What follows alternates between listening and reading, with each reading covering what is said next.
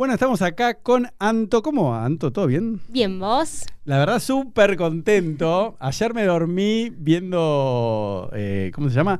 Tus, eh, tu- tus transmisiones en vivo, que bueno, ahora están guardadas en, en YouTube las dos. Sí. Así que hoy me levanté tarareando, chico. Bueno, ¿viste, Ay, bueno, ¿viste cuando tenés una canción? eh, Te- que se, te, se te pegó, buenísimo. Sí, es el mejor sí. piropo que me puedes No, no, no, no, pero muy, realmente muy bueno. Y bueno, y al punto tal que antes de empezar a grabar te dije, yo quiero, viste, como un nenito, te dije, a mí me gusta Leave Me, Voodoo y chico, bueno, no sé si la Buenísimo. vamos a ver después Vamos a ver qué pasa. qué sale. Bueno, yo siempre para romper el hilo le pregunto, igual yo ya leí un poco, ya sé, pero ¿qué querías ser vos de chica? A ver si coincide, ahora que ya sos grande, ¿no? Podemos decir tu edad, ¿qué edad tenés?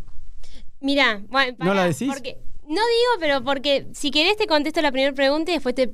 No, entonces no digas tu edad. Listo, bueno, pero ahora sos grande, digamos. Ahora sos adulta, ¿no? Sos súper joven igual, pero digo, de chiquita, quiero ver si coincide lo que sos hoy co- con, lo que soñabas de chiquita. ¿Qué querías ser? Mira, tenía una época donde decía, digo, yo quiero ser todo. ¿No? O sea, todo. Eh, porque de repente tenía ganas de ser este, música, tenía ganas de ser actriz, tenía ganas de ser doctora y todo. Mm, Pero creo que sí se cumplió eso porque cuando vos sos artista, mm. terminás haciendo muchas cosas, sobre todo que yo Mm. también soy actriz, entonces eh, terminás este, también teniendo papeles y diferentes roles. Y en las canciones pasa exactamente lo mismo, o sea, vos con las canciones también como que encarnás un personaje. Pero después ense- eh, enseguida siempre quise ser artista, eh, estaba en el living de mi casa, daba conciertos todo el tiempo, este, así que sí, sí, totalmente coincide. Pero artista, a ver, para que yo entienda, ¿es ser música o eh, actriz? O sea, cuando vos decís artista, ¿qué...? qué... Artista para mí engloba las, o sea, varias cosas, Mm. porque en realidad a mí me gusta el arte eh, como medio como globalmente, ¿no? O sea, Mm. me encanta pintar también, eh, pero al nivel que, que quizás hoy desarrollo mi carrera es, si te digo, bueno, soy cantautora, sí soy cantautora, pero también soy música, también soy cantante, soy intérprete, soy actriz, entonces eh, artista engloba todo ese, ese universo. Y, y como quién querías ser de chica, a ver, para que yo entienda, ¿no? ¿Vos de qué generación sos, digamos? ¿A quién admirabas, para entender, Y no? mis, mis grandes admirados siempre fueron de muy, muy chiquita, Freddie Mercury, Freddie Mercury que ¿En serio? Muy chica, sí. Eh, que bueno, obviamente no, no pude vivir el vivo, siempre todo lo que Ah. vi fue grabado, ¿no? Eh, me encantaba, escénicamente me volví, me volvía, me sigue volviendo loca, lo veo hoy en día y, y me Mm. encanta su presencia escénica. Eh, pero después las grandes divas del pop, del A ver, por eso, pero ubícame. ¿Quién, por ejemplo? ¿Cristina Aguilera de tu Cristina época? Aguilera, Britney Spears, eh, María Carey, Whitney Houston. Porque vos este, sabés que, bueno, acá vamos más o menos eh, cronológicamente, pero hacemos presente, pasado y futuro, ¿no? Sí. Vamos a mezclamos todo el tiempo tiempo, ¿no? Y espacio. Pero yo cuando te escucho cantar, ¿tenés características de Cristina Aguilera, de ¿cómo Bueno, se llama? había una De- época que yo estudiaba y Seba Mellino, que es mi productor, que fue mi profesor, Mm. eh, me decía, basta de cantar como Cristina Aguilera, basta. Cantá como vos, tenés ¿Viste? que buscar tu, Yo tu- te lo tu propio estilo". reencontré eso. No, y de María Caray también tenés. eh, tenés- Y pasa que, que Cristina y Ariana Grande y todas esas que vinieron después, o sea, fueron como, como hijas, mamaron todo eso Claro. de, de María Carey y de las grandes divas, Aretha Franklin. Pero igual todas eh, y todos, ¿no? ya sean hombres o mujeres o como se identifiquen, eh, se, se copian o se inspiran en alguien que las nuevas generaciones no lo conocen. Entonces, No, yo pero porque todo soy... viene de ahí. Está bien, pero eh, María Carey o Whitney Houston también se copiaban, entre comillas, o se inspiraban en otras y hasta que encuentran su estilo. Y, Sí, sí, y los fans, por lo general, no sé, mira, yo me enteré, para mí fue algo terrible, de bueno, ¿no? Hace como dos años que el tema de Whitney Houston, que yo cada vez que lo veo en la película, cuando se va el avión y dice stop, ¿viste? Y, y se queda con eh, Kevin Costner, Sí. que era un cover. Claro. O sea, pero digo, ¿cómo no? Cover creo que medio como folk, ¿no? Era la No, canción claro, es, es la rubia, ¿cómo se llama, Gastón? Eh, ay, Patty, Patty, no sé cuánto. La, la- la intérprete original del tema, ¿eh? Es Dory Palton. Patty, dije, no, Dory Palton, perfecto. La, la, la, la, la que la compuso y la cantó era, ¿cómo se dice? Do- eh, Dolly, Dolly Parton. Dolly Parton. Y, y yo decía que también la canta hermoso, pero al lado de Whitney Houston, y Whitney Houston la convirtió, por eso entiendo también tu concepto de artista, porque Whitney Houston, siendo cantante, ya trascendió con esa película a ser una artista que era la número uno de, de esta galaxia, por lo menos. eh. Totalmente. Lo que pasa mira, yo justo lo pensaba un poco, viste, a veces me preguntan, bueno, ¿y qué estás escuchando ahora? ¿Qué música te Ah, gusta, no? a ver, ¿qué y escuchas? durante toda mi, mi- mi- mi vida, ¿no? Decía, yo siempre fui una chica también, como decíamos antes, muy MTV, ¿viste? Muy de Ah, decir- qué bueno. Como de escuchar, bueno, un poco también lo que estaba en ese momento explotando, ¿viste? Después de más grande me empecé como a ponerme a investigar sobre Mm. cosas un poco más under, ¿no? Y de géneros nuevos y artistas un poco más este, independientes. Pero em, por eso también es esto de, bueno, de, de ser artista, ¿no? Porque vos veías y el artista es todo, lo veías en la tele Mm. y bailaba, cantaba, em, e- era un personaje, o sea, el mismo artista era un personaje, ¿no? Ah. Decís Britney Spears y te vienen un montón de cosas icónicas a la cabeza, la serpiente, la pelada, la, la- ¿viste? Entonces, em, yo creo que también tenía que ver con, con eso, yo veía eso y digo, yo quiero ser eso, y quizás no sabía muy bien qué era lo que quería qué era lo que quería hacer, pero eso quiero ser, que era, bueno, pero me generaba muchísima admiración, Qué ¿viste? bueno. Pero y escúchame, porque yo ahí vi en un posteo tuyo que tu mamá cantaba, ¿no? Yo siempre le pregunto a los invitados, ya sean deportistas o artistas o lo que sean, quiero saber cómo era el ecosistema familiar, ¿no? Porque no es lo mismo ser el hijo de alguien que es músico o es actor o gente que nada que ver, y vos decís, ¿cómo llegaste hasta donde llegaste? Entonces, yo vi una foto muy linda que eh, pusiste de tu mamá cantando, ¿no? Sí. Entonces, primero contame, tu mamá y tu papá, ¿a qué se dedicaban cuando eras chica, ¿no? Cuando te eh, fuiste creciendo. En criando? ese momento eran los dos productores de seguros, pero se conocieron en un coro mis viejos, Mm. este, así que en mi casa era música todo el tiempo. ¿Qué mu- ah, pero ¿qué música, por ejemplo? ¿En castellano, en inglés? eh, mayoritariamente en inglés, mucha música como más internacional. Por A eso, ver. Por eso escuchábamos mucho. Igual escuchábamos desde música clásica, ópera, Ah. en, eh, bueno, en una época fue Whitney, María, después yo escuchaba los Hanson, escu- mi, Ah, sí. mi vieja, bueno, yo tengo una remera de Metallica, me dice, "Eh, ¿te gusta Metallica? Qué me encanta. Metallica. Uh, tu viejo seguro no, mi mamá. Mi Claro. mamá era re metale- eh, metalera. Eh, mi viejo me, mi viejo me fue la- el que me incorporó un poco más la música en español. Eh, estaba con Juan Manuel Serrat en ese momento. Ah, sí. Gran fan, mi papá. Qué. Eh, y más con la guitarra, como más este el tema de las armonías, ¿viste? Eso me lo enseñó más mi viejo. Uy, pero para, tus padres, vendedores seguros, pero eh, tocaban instrumentos también. Sí, sí, sí, sí. ¿En serio? Sí, ¿Qué sí. tocaban? Eh, la, la guitarra los dos, la guitarra los dos, este, pero mm, bueno, mi- mi- yo tenía ocho años y mi hija tenía una banda de rock. Ah, eso estaba en el posteo. A ver, Claro. contame eso. ¿Cómo fue? Eh, tenía una banda llamada Doctor Octopus, mi mamá, y era un estilo medio rata blanca, rock sinfónico, se llama. ¿En ¿viste? español o en Sí, en español. Y ella era el, ¿cómo dice? El frontman, ¿no? La Sí, la frontwoman, frontwoman, sí. este- Ella era la que cantaba, ¿no? Sí, sí, sí. Y yo tenía ocho años y mucho tiempo de mi infancia me la pasé yendo a los ensayos de ella, que me acuerdo, viste, una salita chiquita con, con los cuatro pibes tocando, llena de humo, viste, porque Mm. fumaban a full, y yo, mi vieja gritando, viste, rock and roll a full. ¿Qué edad y tenía tu mamá en esa foto para entender? Pues no le puedo sacar Mi la edad. vieja en esa época tendría... 30, 40, no, le puedo dar la no, edad. más grande. Ah, eh, ¿más grande? Sí, sí, sí, más grande, 36, 37 años, me imagino yo Mm. por ahí. Este, y no, para mí era una locura, me encantaba. Me encantaba que mi mamá estuviera haciendo eso. Pero qué bueno, y ahora te, te tengo que hacer una pregunta para, para cerrar eso. Hermanos, ¿tenés Sí. arriba, abajo? ¿Cómo, cómo es? A ver, Nosotros so- éramos mamá, papá, Antonella, eh, Sofía y Juan, que son mis hermanos, Mm. yo soy la mayor. Sí. Este, así que ese era mi, mi núcleo familiar. ¿Y, y qué edad te llevas con cada uno? Antonella, Sofía y el último Eh, Juan, Juan Pablo. con Ju- Juan Pablo. Eh, me llevo con, mi hermana me llevo un año y nueve meses. ah, nada. Nada. Y con mi hermano me llevo cuatro años. Claro, porque también influye qué lugar ocupás, porque a veces si son las más chiquitas, yo por ejemplo a mi hermano, al cuarto, somos cuatro varones, le llevo 10 años. Claro. Entonces el más chico es como que se nutre, por ejemplo, en la música de lo que escucha el más grande. Total. O los padres en este caso. Y hay Total. gente que tiene, por ejemplo, dice, no, bueno, esto, no sé, vos decías Rata Blanca, se me vino a la cabeza. No, mis primos más grandes escuchaban Rata Blanca cuando iba lo de mis abuelos, pero no, vos todo eso lo tuviste en tu casa. Todo en mi casa, todo en mi casa, sí, totalmente. Después ya cuando empecé a, eh, bueno, con mis amigos y todo, empecé a incorporar, en mi casa no se escuchaba mucho rock nacional, por ejemplo, ¿no? No, No, no porque... mm, yo tampoco. Bueno, no lo se digo sin vergüenza. No, no, total, no, es que no se escuchaba.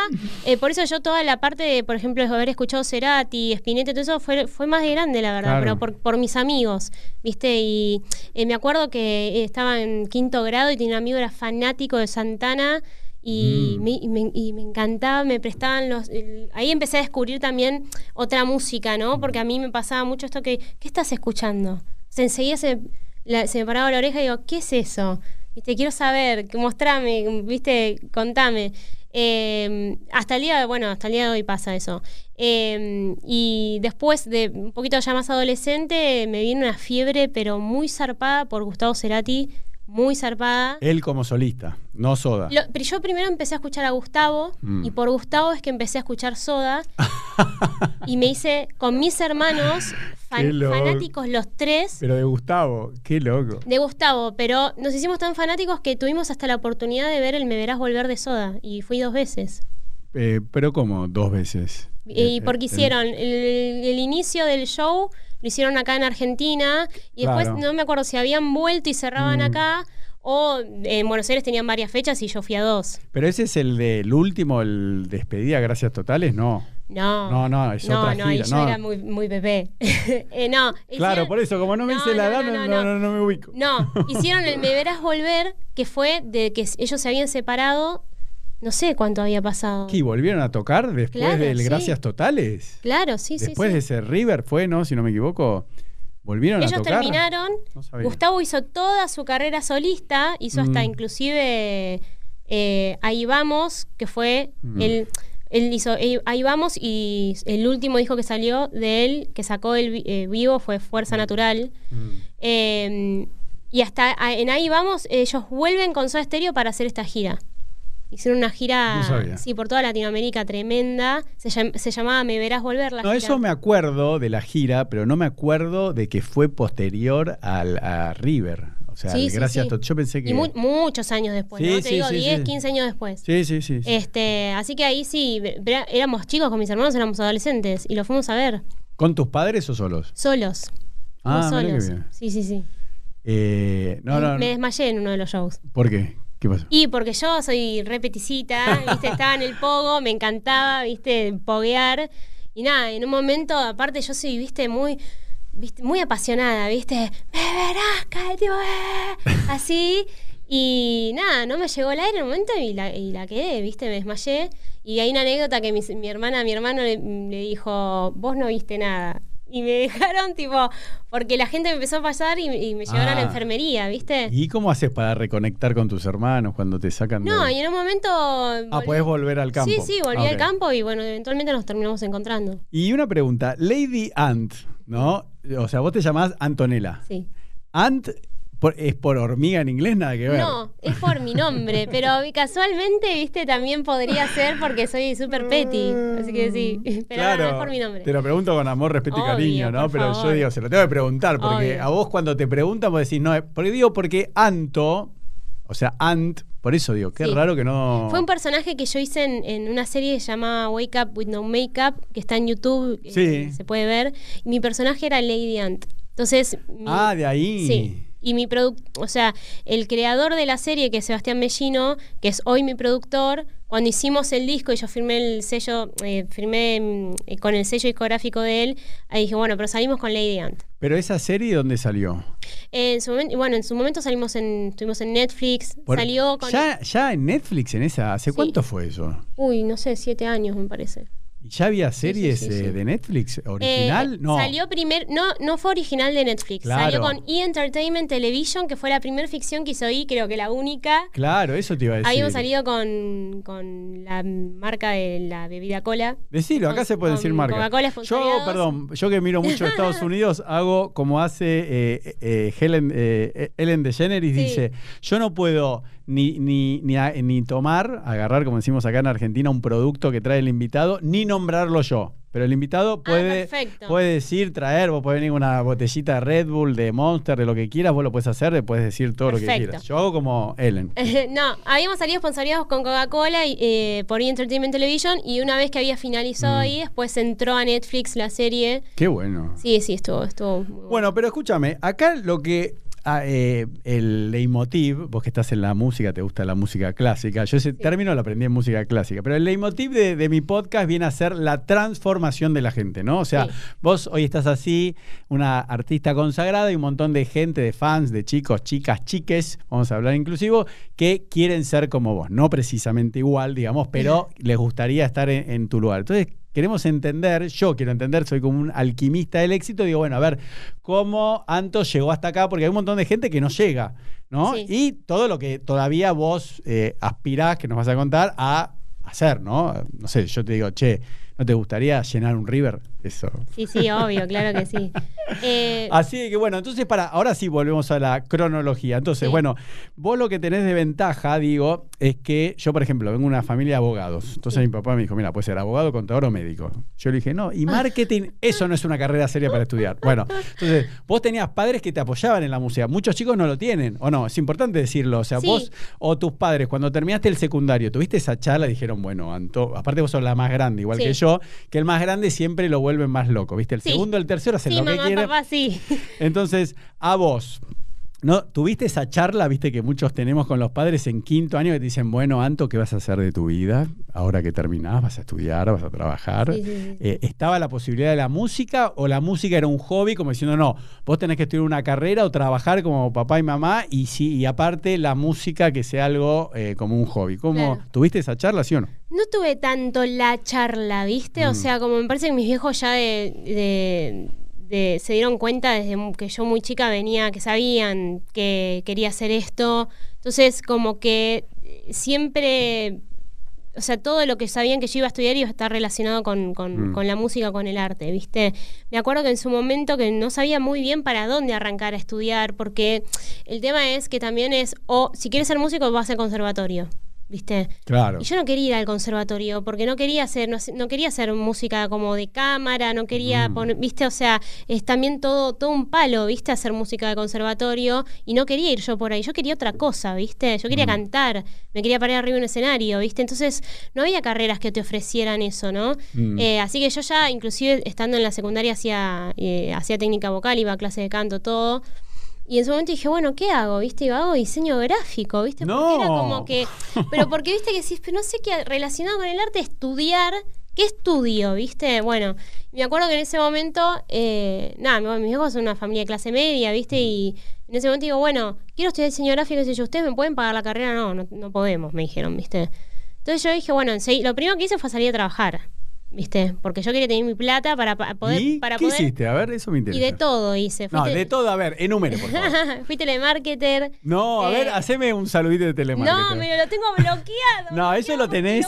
No, pero eso lo tenés, viste que se te, se te fija en el cerebro, ¿no? ¿Qué, qué tenías Sí. que decir? Eh, No, eh, y ¿cómo me acuerdo, trabajaba ¿Qué para, vendías, por para ejemplo? Fivertel. No, Ay, pero no, qué no. atención Mirá, al y se me hace cliente. en la en- Pero está bueno que. No, pero ¿sabes qué? Te agradezco porque tenés la, la humildad de contarlo. Porque Sí, eso es lo que inspira a la gente. Porque la gente, cuando se pone en diva, dice: No, bueno, yo estaba acá y un día. Me cayó una eh, estrella fugaz y... No, y un día estaba en, Ri- no sé, estaba, en, no sé, haciendo un concierto. Y decís, no, bueno, contate un poquito. Pero hay gente que no, Obvio. no tiene su humildad de decir, no, mirá, trabajé en un call center. En un... El primer call center donde trabajé fue en un call center de seguros, que porque mi vieja Ah. me había metido, o sea, me había hecho, viste, como el enganche ahí para entrar, y trabajaba en un call center en Puerto Madero que súper lindo. Después entendí que privilegiada había sido trabajar ahí porque después trabajé en otro call center que era un horror. Es un gallinero, No, digamos. un horror, Un, un gallinero. horror. Horrible, horrible.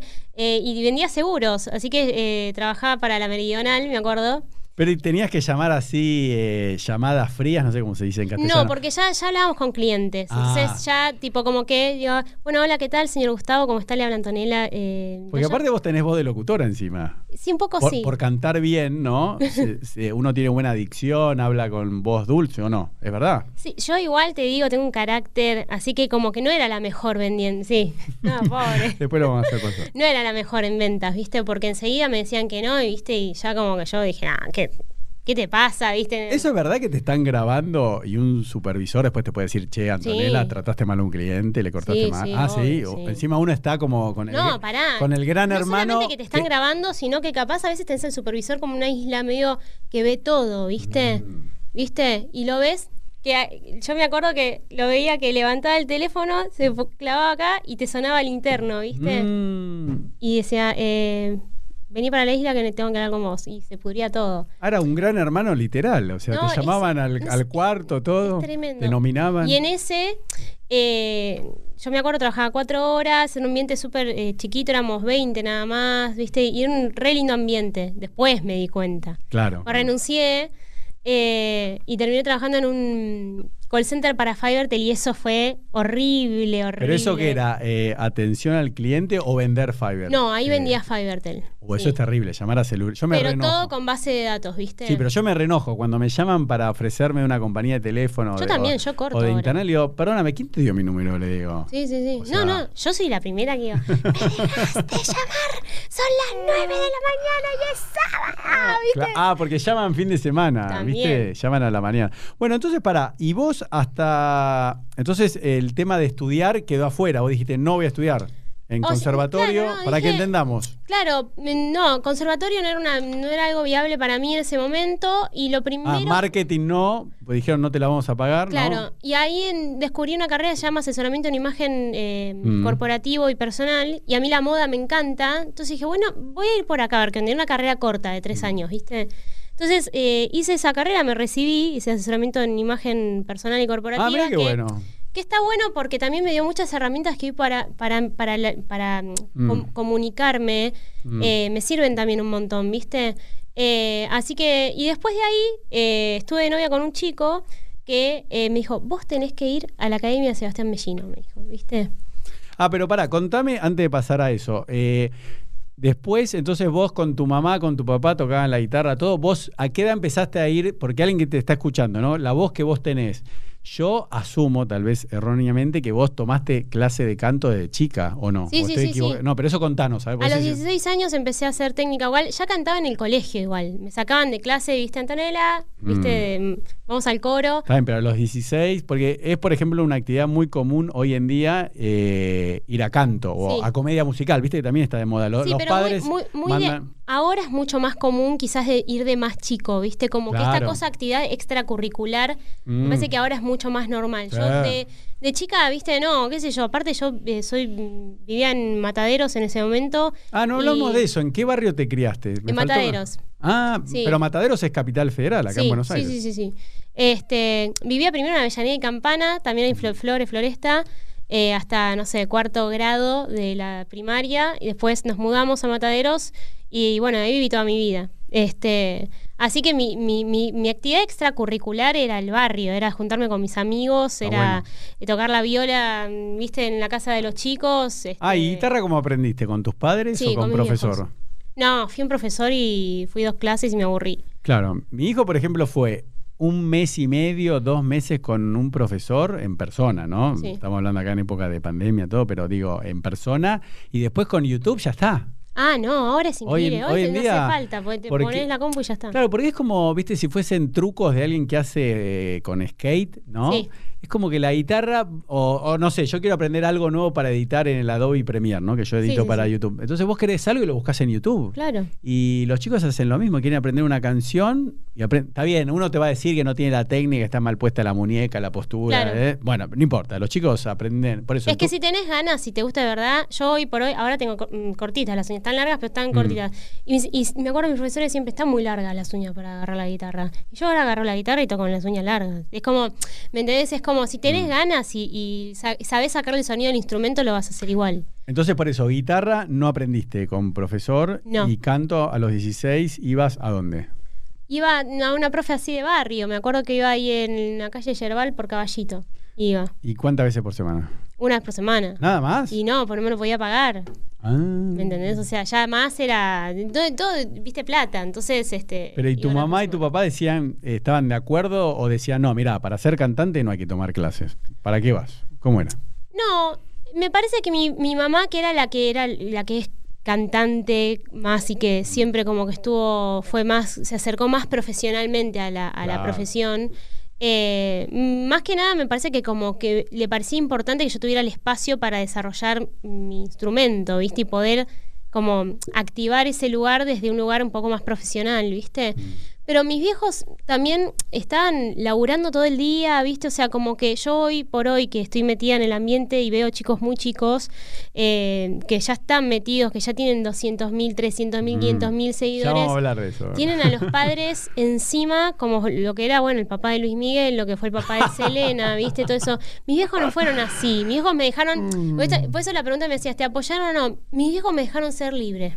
Bueno, yo soy tal vez como vos estás diciendo el padre de Luis Miguel, pero por ejemplo, mi hija, ¿no? Se llama, ah, no puedo decir el nombre, ella me pide que no hable de ella. Ok. Pero bueno, lo voy a decir igual. Pero ella me dice, yo no lo voy a nombrar. Poner pero- un nombre ficticio. No, no, no, no, no, pero igual no la puedo ni nombrar porque dice papá habla de vos. Pero no importa, pero voy a hablar en eh, neutro, a ver lo que puedo. Digo, ella, yo le pregunté, ¿vos como quién querés ser? Me dice, como Ariana Grande. Entonces le dije, si vos querés ser como Ariana Grande, tenés que tomar eh, clase de canto. Yo le digo, porque te lo te- ahora tiene 14, le digo, bueno, tenés que sumar horas de vuelo cantando con buena técnica para ir desarrollando la voz, le digo. Entonces Sí. yo la apoyo, le digo, mirá, yo tengo la plata, te pago para que tomes clase de canto, le digo. Claro. Porque si esa es tu vocación, creo, bueno, como decía tu mamá, que tenés que encararlo en una forma profesional. Sí. Entonces, eh, tenés que tomar clase de canto, le digo, porque los grandes cantantes toman clase de canto, no, todos, no, no, no me imagino a Yo creo que también me pasaba ¿no? algo con mi, mi mamá, se acercó bastante a lo que es el mundo de, de la música eh, cuando se, ella se dedica, mi, abue- mi abuelo la llevaba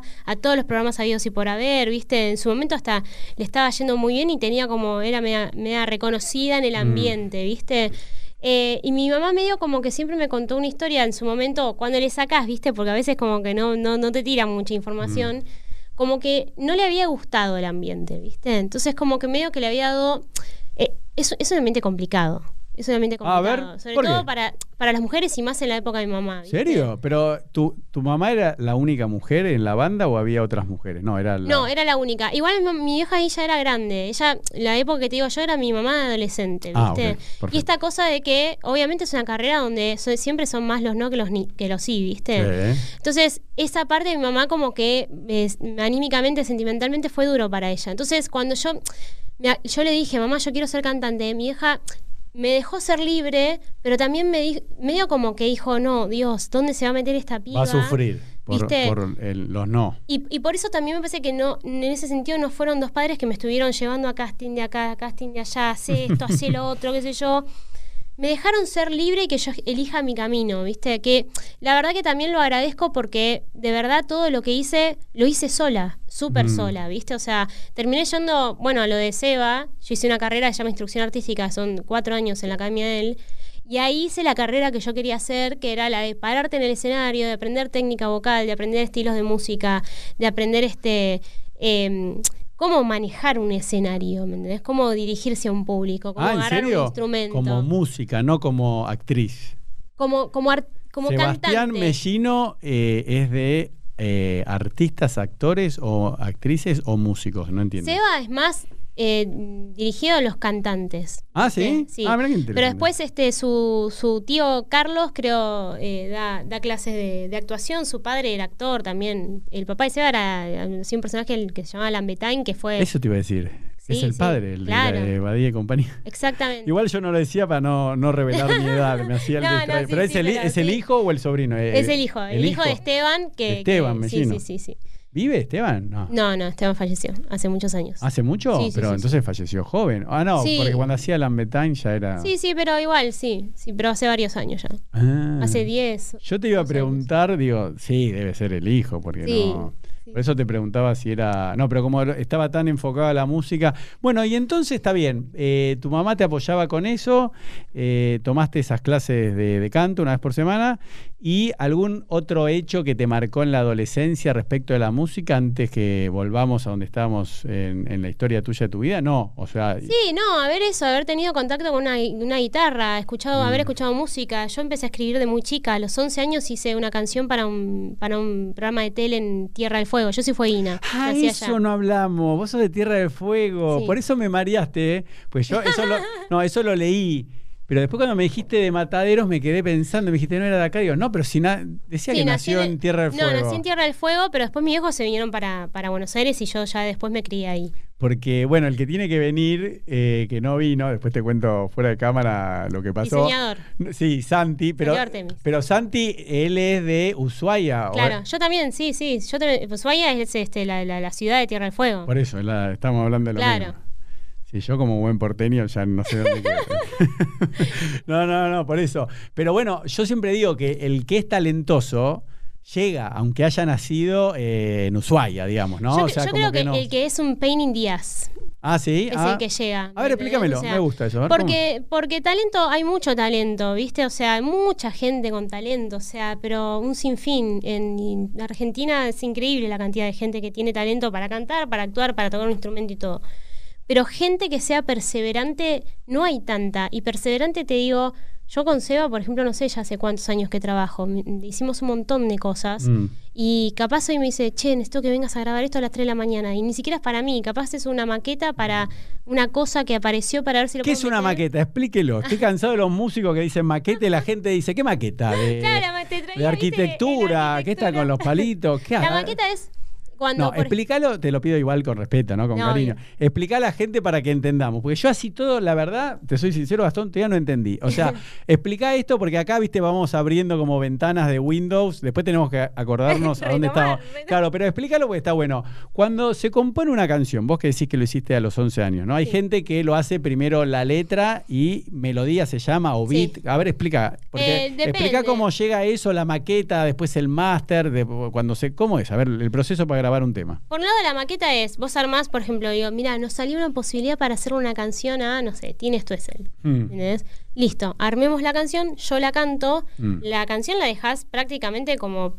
como la vas a escuchar, ¿no? O sea, con su, su el- o sea, la pista. No, pero la hecha. melodía primero, ¿cómo se dice eso? Explícame, vos decís, eh, hay que hacer una canción, está bien, pero primero hay que hacer la melodía, Sí. la música y después la letra o al mismo tiempo, digo, pero vos ya estás hablando como, como que eso ya está hecha la melodía. Para mí es lo más difícil, el, el ¿cómo se dice eso?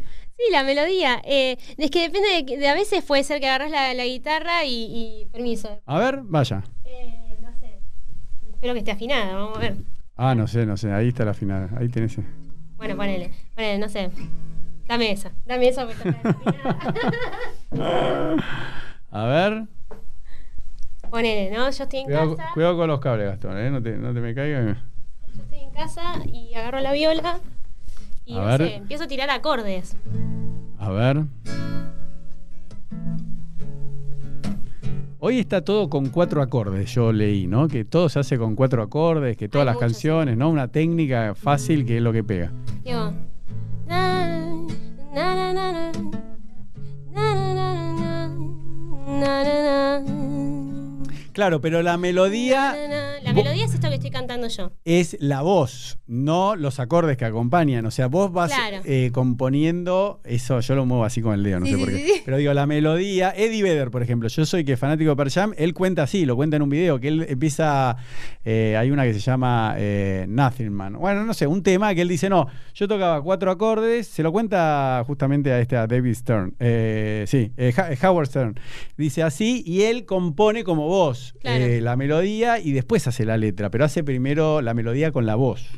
Claro, yo usualmente eh, como que hago eso, pero por ejemplo, la canción, hay una canción que dice que se llama Viuda Negra. Sí. como que vinieron vi- a veces por eso digo que, que- que el, el arte es algo que no que no es propio es algo que viene de algún lu- de otro lugar mucho más grande que nosotros A ver, hablemos de eso también. ¿Me A ver? O sea- abrimos una nueva ventana. ¿Cómo es eso? ¿Es verdad que a uno le viene una inspiración? Porque Sí. esa melodía, yo digo, ¿cómo? Porque es algo, ¿no? Mágico, Mágico. increíble. es mágico Eh, eh, o sea la canción que te viene así que decís sale con música, con letra, con todo ahí al instante, eso es algo, es un, un mensaje que vino de otro lado porque no se puede entender sino como... Claro, porque lo que pasa mucho, eh, viste que, bueno, vos que sos influencer, a veces uno hace un video o, o yo hago un podcast, digo, no, este se hace viral, con esto que dijo o esto que subí o subo un fragmento a TikTok, a Reels o a Shorts de YouTube, y después a nadie le interesa. Y vos subís algo y, y decís, no, bueno, tiralo así nomás. Y capaz que se te hace viral y vos, y vos decís... ¿Qué fue? ¿El algoritmo de YouTube? ¿El algoritmo de Bueno, TikTok? ahí la gente está loca. es la charla, tipo, es como que juegan muchas cosas ahí, ¿viste? Claro, yo Porque- digo, ese es tema de otro podcast, porque podemos hablar seis horas Sí, otro sí, día. sí, total, total, total. Pero, pero entendés lo que te digo, Sí. ¿no? Porque a mí me fascina eso. ¿Cómo puede ser de.? Porque viste que el artista, eso contámelo, como que se termina enamorando de la canción porque la canta y la toca tantas veces que se. Aparte es necesario creerse como una película, que la película va a estar buena o que la canción es buena. Y después se la das a alguien y dice, "Mm, no, no me pareció. Yo, por Sí. ejemplo, viste, mucha gente como yo dice, no, yo escucho una canción y te digo si va a ser buena o no. Pero yo, por ejemplo, a- eh, cuando escuchaba Chico Bueno, ¿no? O, o, o Vudú, yo digo, esto también es tema de otro podcast, pero no es injusto que si una canción, no voy a decir ningún artista argentino para que no se ofenda, pero digo, si la canta Justin Bieber es un número uno y si la cantás vos, no. ¿Entendés lo que te digo? O sea, Sí, yo, por ejemplo, Voodoo, eh, Leave Me, eh, Chico Bueno, esa la canta Ed Sheeran. Justin Bieber es número uno de Spotify mundial. Bueno, es lo que decíamos de Dolly Parton recién, ¿no? Con la canción de Whitney Houston. Yo- son muchas cosas, son muchos factores. También hay, eh, hay una realidad y que es que hay una industria musical que funciona y que es una maquinaria y que, a ver, Justin me encanta y lo amo y me parece que es un genio, ¿eh?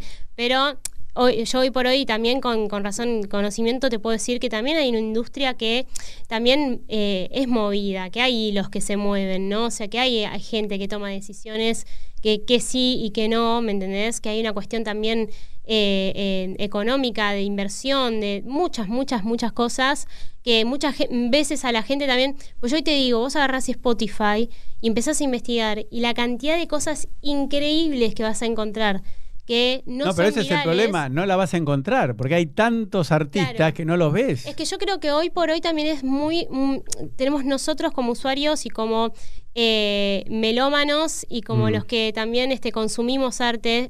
Hoy por hoy también somos responsables de ver qué es lo que queremos nosotros escuchar y elegir, ¿no? Y pero no sabés, porque hay tanto para elegir que no. Claro. No, bueno, pero hay herramientas. Por ejemplo, Spotify hoy te dice, tipo, te arma una radio en base a las cosas que más o menos te van gustando a vos. Mm.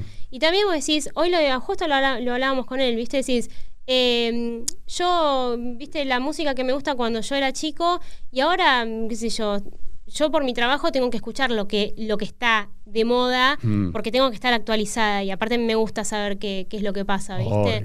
Pero también hago el trabajo de decir, che, a ver, me gusta el género, no sé, el RB. A ver, en el RB, ¿quién está número 5000 en el mundo de Spoti- Spotify? A ver, este pibito que tiene, no sé, no sé, mil oyentes mensuales por mes.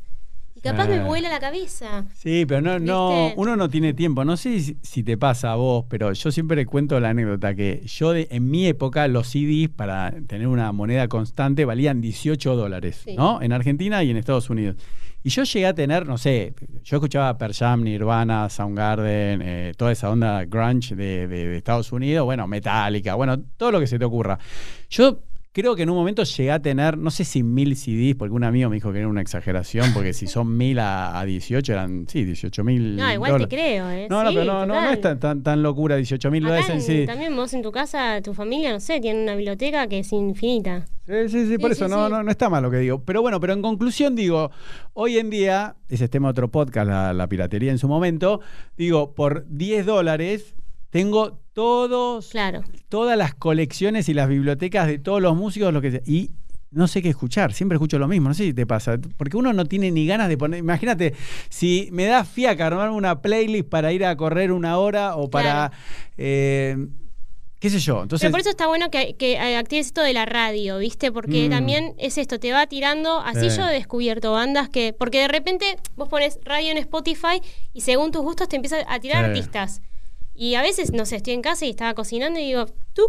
¿Y esto qué es? ¿Viste? Mm. Y, y corro y viste, digo, listo, bad, bad, not good, ¿viste? Lo anoto. Y, y me, y me pongo mm, a escuchar el disco.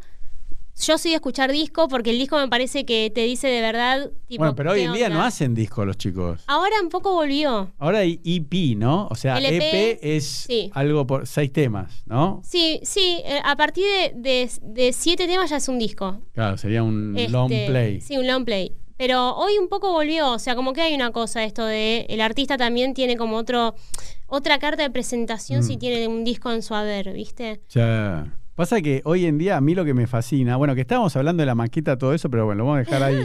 que yo digo, yo tengo una frase que digo, no discutamos más ideas, ¿no? Por ejemplo, ya sea un influencer, un TikToker, eh, o que hace videos o una canción, digo, anda, se hacen, yo escucho a los chicos, viste, que hacen trap o cumbia, me dicen, eh, bueno, que he hablado, ¿no? Acá en el podcast me dicen, ¿y cuánto tardaste? Un día. Ni, ni un día, perdón, seis horas. ¿Cómo sí, no? sí. Llegué a las 12, a las 6 de la mañana terminé. ¿Cómo? Sí, no, la grabé todo, después la ma- masterización, Sí. no sé lo que es, tardó dos días más, no sé. Sí. Pero, y después lo subís con un video lyric, ¿no? Con un video que tenga la letra, o te haces un video casero que vos también hiciste, que agarras un celular porque es la pandemia, porque tenés ganas, que queda sea. bien estéticamente, y en 48, 48 horas lo subís como le pasó a, ¿cómo se llama? A Camila Cabello, ¿no? Sí. Lo, lo digo como dicen en Estados Unidos, a Camila Cabello, que el tema Habana, Sí. Porque ella, el padre o la madre es cubana, era muy persona y dijo, no, pero Habana, Cuba, no, no lo quiero. El manager le dijo, mira, escúchame, ya lo grabaste, hagamos el video, ¿qué te cuesta? Dale, son seis horas. Obviamente un video para ella más o menos habrá gastado 5 millones de dólares. Le dijo, bueno, pero escúchame, lo subimos a YouTube. Si en una semana, estamos hablando de Camila Cabello, Sí. no tiene 10 millones de reproducciones, lo, lo ponemos en privado. Y fue un hitazo. Un hitazo. Y, la, y Camila Cabello no le convencía a su propio tema. Entonces yo digo Bueno, hoy en eso día... pasa mucho. Pero digo, no discutamos, Mm. veamos la realidad, lo que dice o los algoritmos, ¿no? O lo que dice la gente. Sí. Entonces, totalmente. ¿no? Yo no discuto. A mí me dicen, por ejemplo, si a mí hubiesen venido y me decían, che, ¿qué te parece esta eh, eh, plataforma de microblogging? Ah, ¿cómo se llama? Twitter. Ay, ¿qué hace? No, publicás hasta 140 caracteres. Digo, pero qué estupidez. Le digo, ahora que no existe más el SMS, me vas a limitar con 140 Bueno, caracteres. pasa con No, pero digo, lo, lo- lo mismo me hubiese pasado a mí con un montón de temas, que no quiero decir el nombre para que nadie se ofenda, que vos me lo das a escuchar y yo te digo, no, este tema no me gusta, me parece horrible. Y, bueno, eh, bueno, pero lo voy a decir, yo con el género trap tenía, Sí. viste, yo amo el, el rap americano, ¿no? Y, y yo lo miraba y digo, no lo entiendo, no me gusta. Y la verdad que después me pasó como una hora por arriba, me, me empapó porque impresionante lo que hicieron Paulo Londra, Duque y todo. Pero si a mí hubiese venido Paulo Londra y me escribía eh, por mensaje directo de, de Instagram, cuando empezó, che, Elo, mirá, soy Paulo Londra, yo le dicho, no, mirá, pibe, seguí, seguí tratando, andá ahí al quinto escalón a Parque Rivadavia, porque la verdad que tu música no, la- no, no me gusta. O sea, yo lo veía como un género, lo voy a decir, como un género menor, digo, no, pero estos chicos no van a llegar a nada, digo, porque no, está bien la batalla de gallos, que estemos en otro podcast, pero digo, cuando empezaron a hacer música trap, por más que venía de Estados Unidos, todo eso, pero yo si me hubiese dicho, como si fuese un Bitcoin, que bueno, yo cuando le empecé a prestar atención valía dos mil dólares, ahora vale 60 mil, Claro. si vos venías con un tema de Duki o de Paulo Londra, yo hubiese dicho, no, mirá, esto la verdad que me parece que no va a ningún lado. Claro. Y, y- pero me explico a dónde Pero voy, yo ¿no? lo he pasado con muchas cosas en la música. Claro. ¿Viste cuánto- cuánto- ¿Cuántas historias hay de tantos artistas mundialmente reconocidos que han hecho historia que decían, y bueno, en sin ir más lejos, Queen, por ejemplo, Mm. que el, la- la- el primer productor al que van les dice, ustedes no van a llegar a nada. No. Eh, A los Beatles también, y bueno, o sea, la historia habló por ellos. Bueno, pero a nosotros también eh, nos pasaba, por ejemplo, con el rap. O, o sea, uno ve el rap americano de la costa este, oeste, todo lo que sucede, y uno porque lo ve de Estados Unidos le parece que es más cool. Pero es lo mismo que pasa hoy en día acá con el trap. O sea, gente de carne y hueso, que fue una escuela, que Nicky tiene un Nicole padre. en Jimmy Fallon. Claro, bueno, eso es ese tema impresionante. Yo cuando lo vi dije, no, y yo soy fanático de. No, igual te soy sincero, a mí de todos los talk shows, Jimmy Fallon es el que menos me gusta, ¿no? No, en serio, mira. Sí, sí, sí, sí, somos muchos. ¿eh? No me gusta cómo se ríe, es muy falso. se ríe así, a nadie le gusta. A mí no me gusta Jimmy Fallon. Es Claro. el, a, a mí me gusta más eh, de la nueva camada eh, James Corden, que hace el Claro. Carpool, eh, ah, Carpool es un Karaoke. genio el Carpool Karaoke. Así de que, qué bueno, para. Y entonces ahora volvamos a, a tu vida. Entonces, eh, hiciste, para recapitular, hiciste los tres años primero de, ¿cómo era esa carrera? Que, Asesoramiento en imagen Asesoramiento. personal de- corporativo. terminás eso y haces los cuatro años con eh, eh, Sebastián Mellino. Sí.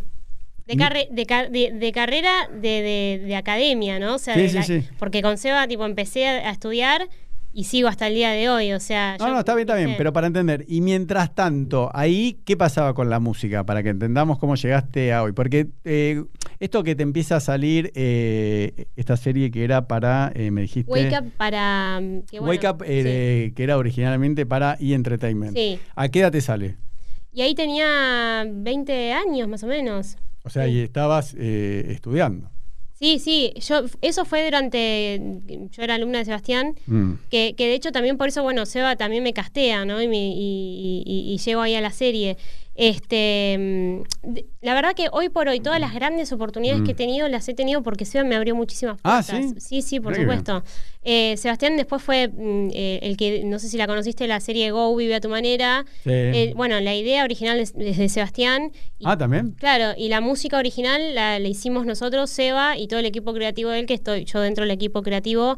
Así que eh, hicimos muchas canciones para Go, escribo para Disney también, todo Eso de la mano de él. Claro, pero no entiendo cómo llegás a eso, porque vos en ningún momento trataste de lanzar tu carrera eh, de cantante. Sí, fue lo primero que hice. ¿Y a qué edad fue eso? Y estaba en la secundaria. Un amigo tocaba, yo tengo una guitarra en mi casa, tengo una Mm. placa en la computadora, vení, grabamos. Sí. ¿Y qué grabaste? Y- ¿Algún tema? Y sí, era, mm, temas que o sea, ni los van a encontrar porque no exi- o sea, no, ¿Pero no lo subiste a YouTube o no? En esa época no había. ¿O sí Creo había? que recién estaba empezando, pero como una Mm. cosa que, y como hoy, viste que decís, no, ¿cómo voy a subir acá? O, viste que hoy de repente empiezo a decir, bueno, me tengo que empezar a ver Twitch, viste, para ver, porque Mm. empezar a entender todos lo- los canales nuevos de comunicación que, que hay.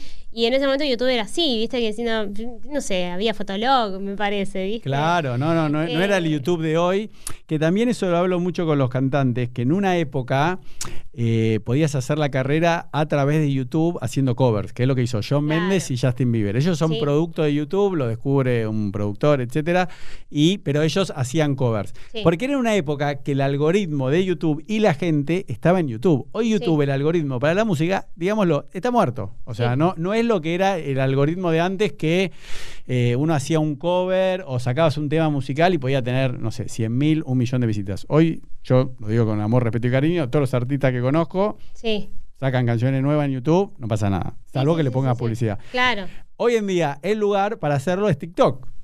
To- totalmente. Escuchame esto, porque me, me iba a olvidar y no la anoté. Acá vino Olivia Wall, ¿vos, vos la conocés? Sí, sí. También vino Vale Acevedo y Chule. Y bueno, entonces, eh, Ol- Olivia canta un tema de Luciano Pereira, Sí. ¿no? Y bueno, ¿cómo cantó vos? ¿Cómo vas a cantar ahora? Eh, bueno, y cantó un cover. Yo, que hasta ese momento no lo hacía, dije, che, yo voy a empezar a subir los temas, porque un tema dura tres minutos. Sí. O elijo una parte la más linda del estribillo o lo voy subiendo todo porque tengo tres videos, digo, subo uno por día, está bueno. Bueno, pero cuestión, subí el video de Luciano Pereira. Al principio, nada, pasó una hora, tenía 100 visitas, pasó un día, creo que tenía 5000. Y viste, es tan bueno el algoritmo de TikTok que empezó a agarrar tracción. Sí. Título de diario, como digo yo, bueno, eso es una antigüedad. Título de video de YouTube, Luciano Pereira comenta el video. Ah, sí, no, lo que pasa con las redes es increíble. A mí me. eh, Pero eh, él, entonces yo digo, entonces date cuenta, para cerrar el- lo que digo, es que en YouTube yo subí los mismos temas y no pasa nada, ¿entendés? No. Sí, sí, sí, no, y, no, y en TikTok, TikTok, imagínate que Luciano cabeza. Pereira, que creo que es él o fue alguien que le maneja las redes, pero como TikTok, eh, viste, yo soy de la época de Musical.ly, ¿no? De que era la, la claro, anterior. antes era claro. Claro, no, después TikTok la China compra Musical.ly, pero digo, eh, Musical.ly, s- de entrada, Justin Bieber y. ¿Cómo se llama? Eh, la que me- le gusta a mi hija, Ariana Grande, ya cuando lanzaban los temas los subían a Musical.ly, o lo que hoy en día es TikTok, porque era una plataforma para adolescentes de música de lip syncing, o sea, de Sí. cantar moviendo los labios. Total. La gente ya. Así de que. Y bueno, y vos estás, por eso, de lo que hablas de Twitch, de todo eso. A mí también me dijeron, che, tenés que empezar a hacer el podcast en Twitch. Le digo, pero en, Twitch. en vivo, le digo, yo soy todo digital, pero que cada uno lo consume cuando quiere, como Netflix. Le digo, ¿quién me va a ver en vivo? Es a que mí? creo que, bueno, puedes hacer las dos cosas. O sea, transmitir en vivo y después ese contenido lo bajás y lo pones, lo Obvio, no, no. Lo que pasa es que no sé si te pasa a vos, no me banco tener en Twitch cinco personas, te digo la verdad, no me la banco. ¿no? O sea, eh, no me la banco. Pero no, es la verdad, no me la banco. Porque digo, hasta que creo una audiencia, me tengo que poner un. un- Viste que los podcasts yo me, me adapto al invitado. Yo tenido un podcast de una y media a tres de la mañana porque para no perderlo, le digo, bueno, a ver a qué hora podés. Eh, no sé si lo conoces, se llama Claudio María Domínguez, ¿no? Cuando empecé hace Sí, dos años que es el que está a la noche, Sí, que, sí. que habla así todo autoayuda. Y me dice, no, no, claro, pues yo los cago los invitados. Me dice, no, yo no puedo. Me dice, mira, el único horario que podría es cuando termino la radio a la una de la mañana. Le digo, bueno, listo, vo- voy y te busco. No, bueno, pero no puedo ir a tu estudio. ¿Dónde querés que lo haga? No, en lo de mi digo, bueno, llevo mis cámaras. O sea, yo para no darle opción. Y lo hice de una y media a tres de la mañana. Entonces digo, un Twitch, tenés que tener, más allá que yo invité acá a Momo, viste, la Coscu Sí. Army, que es el número sí. dos. Pero ellos dicen, bueno, chicos, voy a aprender. eh, o también estuvo Mufasa, ¿no? Del quinto escalón. Y dice, bueno, a la, ahora en un rato prendo, ¿no? Viste que mandan una historia por, eh, por Instagram. Pero después prenden, suponete a las 11 de la noche, están hasta las 4 de la mañana charlando, comen, viene un amigo, digo, no, yo no. Pero igual, voy a empezar con otro, se llama el Pela Romero, no sé si lo conoces.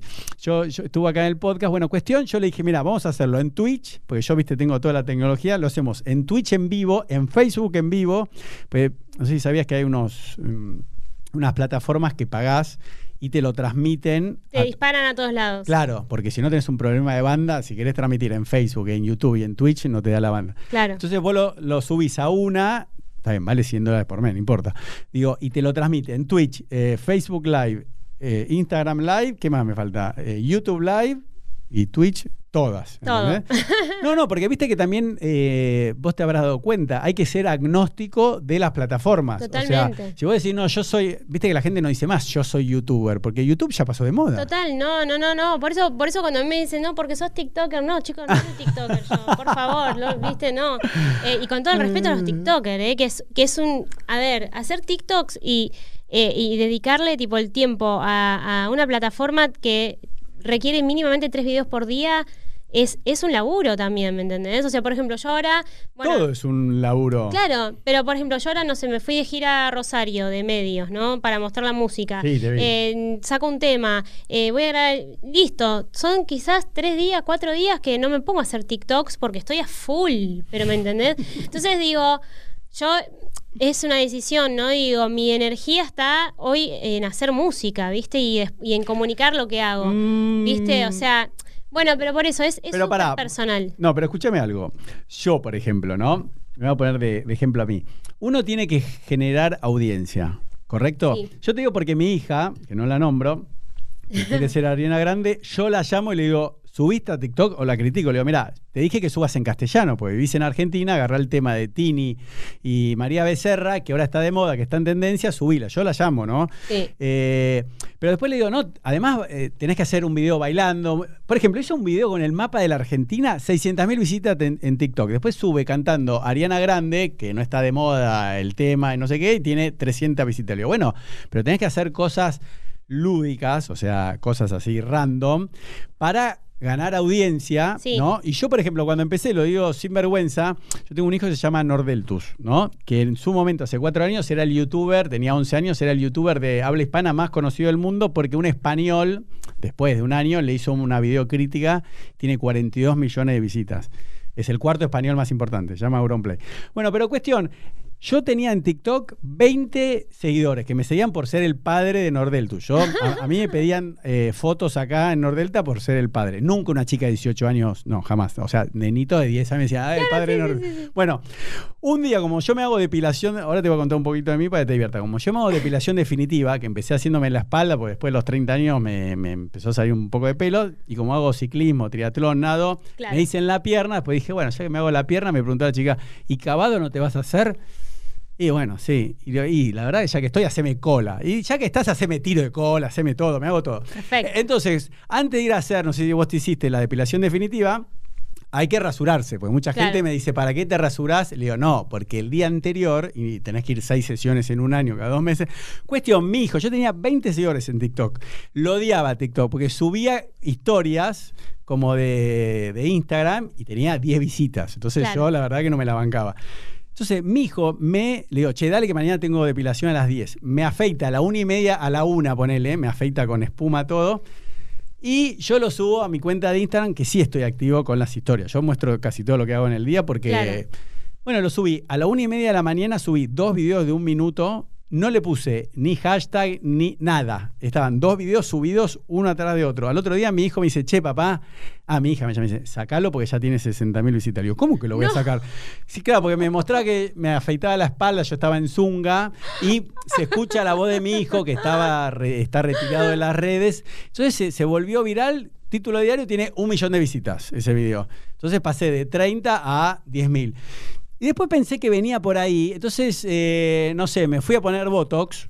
yo soy muy coqueto, y me filmé, encanta. me, me filmé que me ponían votos. Después me fui a, no sé, me fui a poner acá plasma en el pelo, me filmé que me sacaban sangre. Porque dije, bueno, tengo que seguir sumando audiencia. Claro. En un momento ya no me favorecía el algoritmo, no me veía nadie y empecé a poner de a poquito, porque yo ponía entrevistas, nada, 10 visitas. Pero si hoy entras a mi canal, ya tiene, eh, ahora tengo 90 mil seguidores y estoy subiendo a lo loco, porque ahora sí el algoritmo sabe que soy Elo Podcast, Claro. pero... Y ahora subiendo entrevistas me va bien. O sea, no tengo que mostrar más el culo, digámoslo.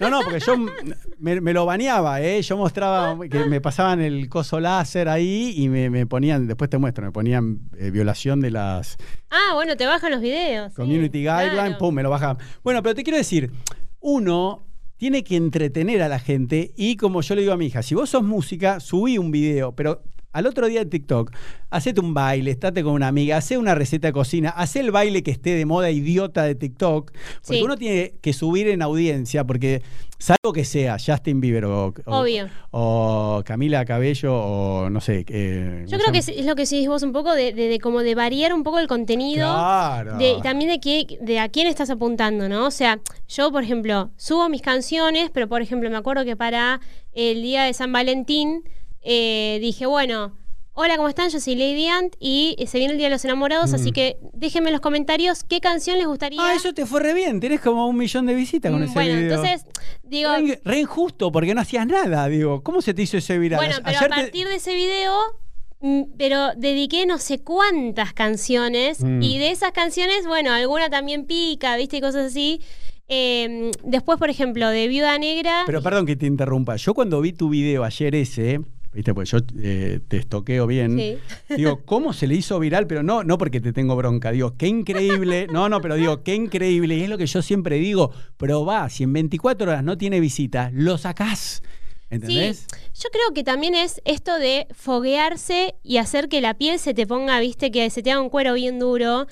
Porque finalmente es lo que te contaba antes. O sea, la industria es terrible. O sea, terrible en el sentido de que hay mucha gente hoy por hoy. Hoy por hoy tenés las herramientas tipo al toque, ¿me entendés? Mirá elegante. Elegante que lo que. O sea, dice, no sé si fue así de verdad, pero digo, él dice que hizo el tema, este con la compu que le dio el gobierno, ¿no? Sí. Entonces, hoy por hoy, hacer algo, hacer un contenido, está al alcance de la mano. Entonces, enseguida, la, si antes tenías, no sé, 10 personas que hacían lo mismo que vos, hoy tenés 2.000 personas que hacen lo mismo que Claro. vos. ¿Me entendés? Entonces, Sí, pero también es más democrático, como que aparenta que todos podemos llegar, pero mm, a alguien se le puede hacer viral, ¿no? Por Sí. ejemplo. Pero yo digo que el 99% tiene que trabajar. eh, es, a eso voy con lo que yo te decía con lo de A Pain in the Ass, ¿me entendés? Claro. Como decir, o sea, hacer una, una astilla tipo y no salirte por nada. O sea, Mm. es una decisión al final, ¿no? O sea, eh, yo hoy eh, digo, bueno, yo hoy, hoy vivo de esto, o sea, vivo de la música ya hace mucho tiempo y todo, porque no solamente hago, compongo para mí, sino que compongo para otros artistas, para otros proyectos, o sea, entonces, por eso te decía, digo, hay veces que no puedo estar tipo tres días haciendo videos porque estoy en el estudio metida todo el día. Y bueno, hace un video adentro del ¿Entendés? estudio diciendo, hola chicos, estoy acá grabando. Sí, sí, hago, y, hago, y hago vivo. Por eso digo, che, bueno, puedo hacer el hago vivo TikTok, ahora hago un vivo TikTok, este. Anto, yo soy anti problema de blanco, ¿entendés? O sea, a mí cuando me dicen, Guay- guay ay, estoy cansado, estuve todo el día en el estudio. Y cuando estabas en el call center, en ese chiquito, no el de Puerto Madero, ¿entendés lo que te digo, no? Sí, sí, total. Entonces, eh, a mí me pasa con el podcast. Yo como vengo de, de- de formación de abogado, que igual también son problemas de gente blanca, digamos, no, no, no me estoy muriendo de hambre. Yo siempre digo, mueren 5.2 millones de chicos por año, menores de 5 años, en África, de eh, causas totalmente evitables. Por ejemplo, de diarrea, ¿no? Etcétera. Por, e- por eso, eso es tema de otro podcast. Yo digo, con el coronavirus mueren 3.3 millones de personas, ¿no? Pero como son blancas de países europeos, están todos eh, alborotados. Digo, pero los cinco, que se mueren por año, ¿eh? En África, totalmente evitable, que se mueren por no tener agua potable. Pero eso a nadie le importa, pero eso es tema de, Sí, de sí, otro sí, podcast. Pero yo lo que digo es, yo siempre se lo digo a mis hijos, le digo, miren, chicos, los chicos en África se mueren. Entonces, si vos me decís, ay, no puedo más porque tengo que estudiar para un examen por Zoom, digo, vos me estás cargando. Entonces, yo siempre me lo planteo que a mí me pasaba. Que de verdad me lo dijo un periodista de Infobae cuando vinieron a hacernos una nota con mi hijo, me dijo, no, mirá, Elo, vos lo que haces, lo hacemos siete personas. O sea, vos sos el productor, filmás, grabás. O Claro. sea, no solo acá, yo lo, lo- lo ayudaba a mi hijo con el canal de, de- de- de YouTube. Está bien, y uno después sí se empieza a burguesar y está cansado a ver que me abanique. Pero no tanto por eso, porque lo No, que no, te- pero no por vos, digo. No. ¿Entendés a dónde voy? Pero uno Sí, sí, tiene que volver. Tiene que volver y decir, pero pará, ¿viste? Porque a mí me ha pasado, yo de verdad tenía muchísimo más éxito cuando empecé, porque yo empecé por, con youtubers, que eran, eh, yo los conocía de las reuniones de YouTube anuales acá en Estados Unidos, eh, acá y bueno, vi- viajamos invitados a Estados Unidos, y yo tenía como 200.000, 300.000 visitas por video, pero tenía el complejo de yo decía, no.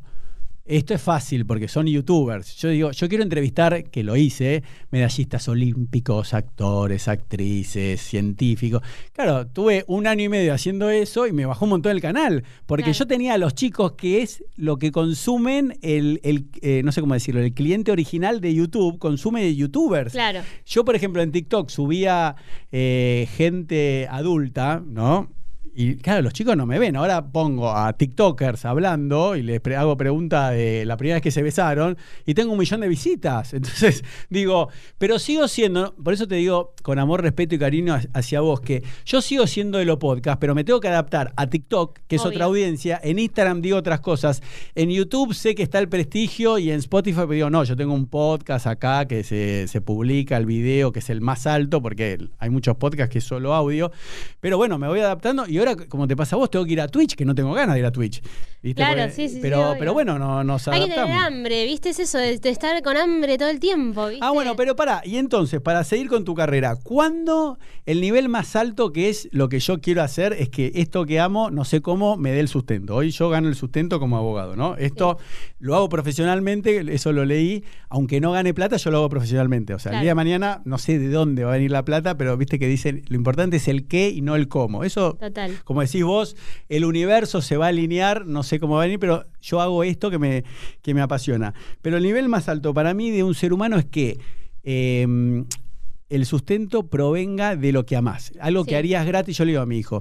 Por eso también te lo quería decir que yo lo, viste, con muchos chicos jóvenes, y les digo, no, pero no se confundan la carrera con tu vocación. Mi hijo tiene 16 años, eh, yo le digo, no, mirá, vos no tenés que buscar una carrera, vos tenés que empezar a descubrir para qué viniste a esta vida, porque el universo tiene 14.500 millones de años, la Tierra y este sistema solar tiene más o menos 5.000 millones de años, vos vas a vivir 100 años, o sea, hay 15 mil millones de años desde que se creó el universo, 100 años vas a vivir vos y después vas a seguir 15 mil millones de años más. Entonces, que no te importe lo que hace tu papá, tu mamá, no hagas feliz a nadie, tenés que encontrarlo, pero no es la carrera. ¿Entendés lo que te digo? No es lo que estudiás, es lo que querés hacer con tu vida. Entonces yo digo, qué lindo que lo que te apasiona, que puede ser la música, puede ser, eh, no sé, trabajar en un empleado de comercio, no importa, Sí, cada sí, uno es feliz. obvio. Pero digo, pero qué bueno. Entonces, los artistas como vos tienen la bendición de, no lo digo por algo religioso, pero digo, tienen eso bueno de que esto vos lo hacías eh, toda tu vida con pasión y hoy en día pudiste dejar de trabajar en, no sé, en un locutorio, ¿o no? Sí, sí, sí, ¿Y en qué momento rompes la barrera del sonido para entender? O sea, ¿en qué momento no tenés que trabajar de otra cosa para hacer lo que realmente amás? A Lo, ver. de- lo decidí antes de empezar a ganar plata. A ver, ¿cómo es? O sea, porque después de los de call center trabajaban, me, empecé a trabajar en una zapatería. eh, yo estaba por recibirme lo de, la academia Mm. ahí. Y me acuerdo que Mellino me agarró y me dijo, tenés que dejar la zapatería, basta. Me dice, no es más, tipo, tú... Viste que yo trabajaba ahí pues me pagaba la carrera. y, y él me dijo, es una decisión que tenés que tomar, ¿viste? Y a mí se me me metió eso en la cabeza como diciendo, si yo no, no decido de verdad, tipo, lo- esto que quiero, después cada uno, ¿no? Obviamente digo, es lo que me pasó a mí. Pero me acuerdo que iba a salir la serie, ya íbamos a empezar a grabar. eh, obviamente tenía, tenía trabajo porque estaba grabando una ficción. Y ahí dije, bueno, Pero perdón, ¿como actriz o como compositora? como actriz en ese momento, con Ah, Wake que- Up. Sí, sí, o sea, como cantante y actriz, porque, eh, bueno, eran la historia de, de- de- de unos chicos que, que también estaban persiguiendo el sueño de la música, todo eso, ¿no? Eh, y ese, o sea, me acuerdo que cuando firmé el contrato de la serie, que ya nos citaron para hacer todo el plan de rodaje y todo, eh, fui y renuncié. ¿Y? ¿Pero ese- para, vivías con tus padres? Sí, claro, vivía, vivía con mi mamá en ese momento. Mi papá vivía en España, se separaron, Sí. se fue a vivir a España. Eh, y ese día dije, bueno, renuncio. Y dije, nunca más pero a mí misma, ¿no? Nunca más, así me coman los piojos, pero literal, voy a hacer otra cosa que no sea eh, hacer música y vivir de la música. Y nunca más, pero nunca más. Y a partir de ahí cada vez me empezó a ir mejor, o sea... A ver, pero para el que te está viendo o escuchando, ¿no? Contanos un poquito más, porque si no es, es como que son pum, pum, Sí, ¿no? O sea, ¿cómo llegaste? O sea, está bien, renunciás a la zapatería. Sí. Tu mamá, tu papá, que vivías con ellos, dicen, bueno, y ahora que, porque esto, viste que yo siempre digo, a mí me pasa también con el podcast, me dicen, bueno, deja de ser agua, le digo, "Bueno, pero no tengo ni un poquito de agua, le digo, Claro. no, no. O sea, vos ya te, te- la pileta tenía un poquito de agua porque Sí, algo porque yo cobrabas. ya- Yo ya, Sebastián en ese momento había hecho, mm, había compuesto casi todas las canciones de Violeta en ese momento. Ah, eso lo leí en internet. Y ahí volvemos a la maqueta. Yo con Seba grababa las maquetas que era... La, la maqueta es armar una canción, Ah. viene la canta Lady Ant para que Tienes tú se la escuche y se la aprenda, porque es la canción que va a tener que cantar en la serie. Esa es la maqueta. Lo Mm. que le llega al artista final, Mm. que va a ser el que va a poner la voz real, le dice, bueno, toma, te dejo la maqueta para que la escuches cómo es la y cómo la tenés que cantar. Sí, sí, sí. Está buenísimo. Bueno, entonces yo ya hacía eso y después era grababa coros para todas las producciones de Disney en ese momento y todo. Entonces ya ahí yo empecé- bueno, ya trabajaba, cobraba plata de, de ser corista, después de los derechos de intérprete. O sea, Claro. hay, un lugar que se llama eh, ADI, que es Argentina Asociación de Derechos de Intérpretes. Entonces, vos, se venden tantas copias de un disco y hay una gira internacional como la que fue Violeta, Soy Luna y todo eso, Claro, vos estuviste en, en todo, claro, en Soy Luna, Violeta. como, como corista. como- no, no, está bien, está bien, pero Entonces, vos sabés que estuvo acá eh, Carolina Kopeliov, se llama, Eh, era de Violeta, ¿no? Claro. eh, eh, ah, no. Copelo, Porque sí. Copelo es este can- Cande, No, TikToker. no, no, esa me estoy confundiendo con Copelo. No, pero esta tiene ape- es paisana como mía. Yo Ah, soy la que es, es sí. Car- Carol- bueno, ahora me fijo. Pero Domenech, Carolina no, Domenech. no, entonces estoy Sevilla, diciendo- Carol No, Sevilla. no, ahora me fijo, qué vergüenza. No, bueno, pero- pero vos fuiste a esas giras de, de Violeta. No, yo no fui a ninguna gira. Yo Ah. iba al estudio, me metía, grababa la- los coros. Ah, no, no, ah, perdón, para perdón. todas las producciones Pensé que además cantabas en vivo en. Ok.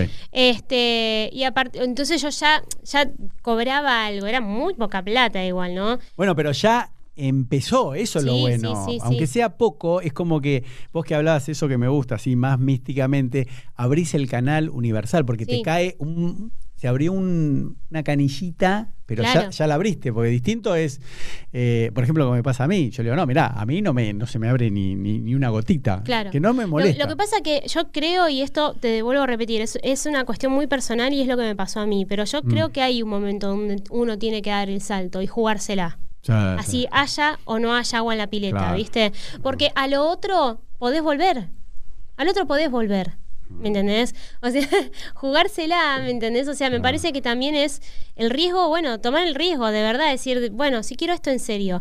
Y, y todos los días en una carrera artística, o sea, el- es- la decisión es todos los días. Porque vos, hay momentos donde estás bien de guita y hay momentos donde no. Claro. ¿Me entendés? O sea, es donde tenés que seguir generando, donde tenés que seguir este, haciendo, metiéndote, la industria es grande, o sea, cada vez hay, Mm. hay mucha gente que compone, ¿me entendés? A nivel internacional. Sí, no, y aparte ¿Entendés? yo sí estoy de acuerdo con vos conceptualmente de que por más que alguien diría, bueno, pero ¿en qué te estorba trabajar en una zapatería y después dedicarte a la música? Y la verdad que te estorba mentalmente, yo lo entiendo, porque estás estorba con una y energía que te contamina, que no tiene nada que ver con lo que vos amás y Sí. tenés que tener la cabeza fresca y concentrada y focalizada. No, y yo me perdí oportunidades por decir, me tengo que ir, me llamaron para grabar no sé qué, qué sé yo". no te tenés que quedar. Claro.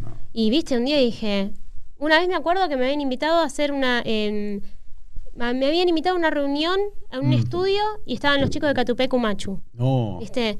Y mi, mi en ese- supervisor en ese momento me dijo, no, te tenés que quedar. No tengo quien cierre el local.